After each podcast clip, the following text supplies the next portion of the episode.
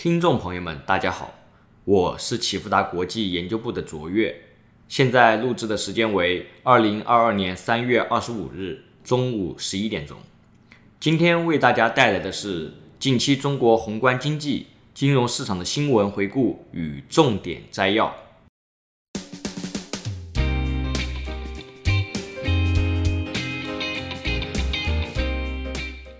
政策方面，据新浪财经报道。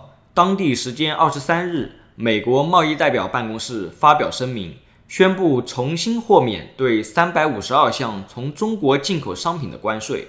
该新规定将适用于在二零二一年十月十二日至二零二二年十二月三十一日之间进口自中国的商品。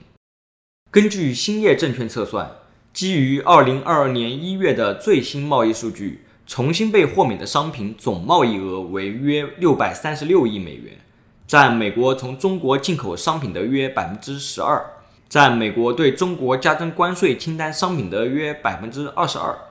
主要为机器及电气机械、杂项制品，比如家具及玩具、车辆、航空器、船舶及有关设备。华泰固收团队认为。此次豁免关税，短期有利于维持中国的出口韧性，也降低了美国短期通胀压力，对双方都有利。但该举措意图并不是要消除川普时期额外加征的税率，而是令美国企业和居民逐渐适应和实现国产与进口替代，降低对外依赖的本质并没有改变。值得注意的是，本次关税豁免的消息。早在二零二一年十月五日就有预告。当地时间二零二一年十月五日，美国贸易代表办公室就表示，正在就恢复针对中国进口产品的定向关税排除程序的计划征求公众意见，特别是是否恢复此前扩大的五百四十九种进口产品类别的关税排除。也就是说，这个消息已经被市场充分消化。另外，当地时间二零二二年三月二十一日，美联储主席鲍威尔在全美商业经济学家协会举办的会议上发表讲话。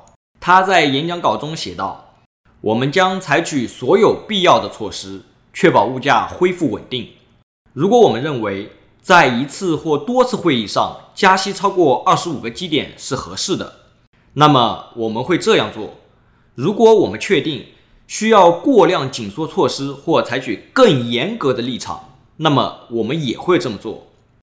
鲍威尔还引述了最新的联邦公开市场委员会，也就是 FOMC 的声明。FOMC 预计在即将召开的会议上开始缩减我们的资产负债表规模，也就是缩表。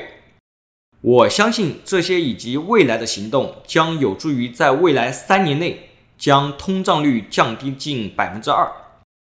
鲍威尔还指出，美联储在九四到九五年的操作的经济软着陆不是那么容易实现的。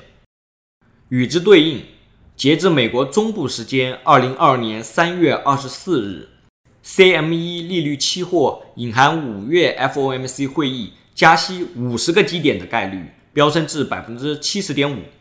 二零二二年全年加息，包含今年三月至少两百个基点的概率。超过百分之九十，过快过猛的加息将对成长股的估值产生非常大的冲击，还有可能伤及经济，甚至引发新一轮的衰退。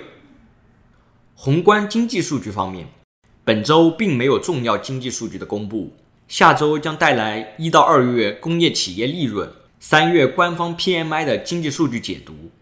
另外，由于中国清明节放假，四月一日也就是周五。中国期货交易所并不进行夜盘交易。股市方面，美元指数从九十八点二三升至九十八点五附近，十年期美债收益率从百分之二点一六升至百分之二点三七。COMEX 黄金期货从一千九百二十九点三升至一千九百六十二附近。恐慌指数 VIX 从二十三点八六降至二十一点六八。十年期减两年期美债利差从零点一七升至零点二一。全球通胀失控和美联储控制通胀的强硬手段将逐步取代俄乌冲突，成为当前市场的主要交易逻辑。截至二零二二年三月二十四日，A 股创二百四十日新高的股票数量为四十七家，较上周五增加七家；创二百四十日新低的股票数量为十五家，较上周五增加十三家。申万三十一个一级行业中，五日涨幅榜的前五名分别为煤炭、房地产、农林牧渔、综合、有色金属。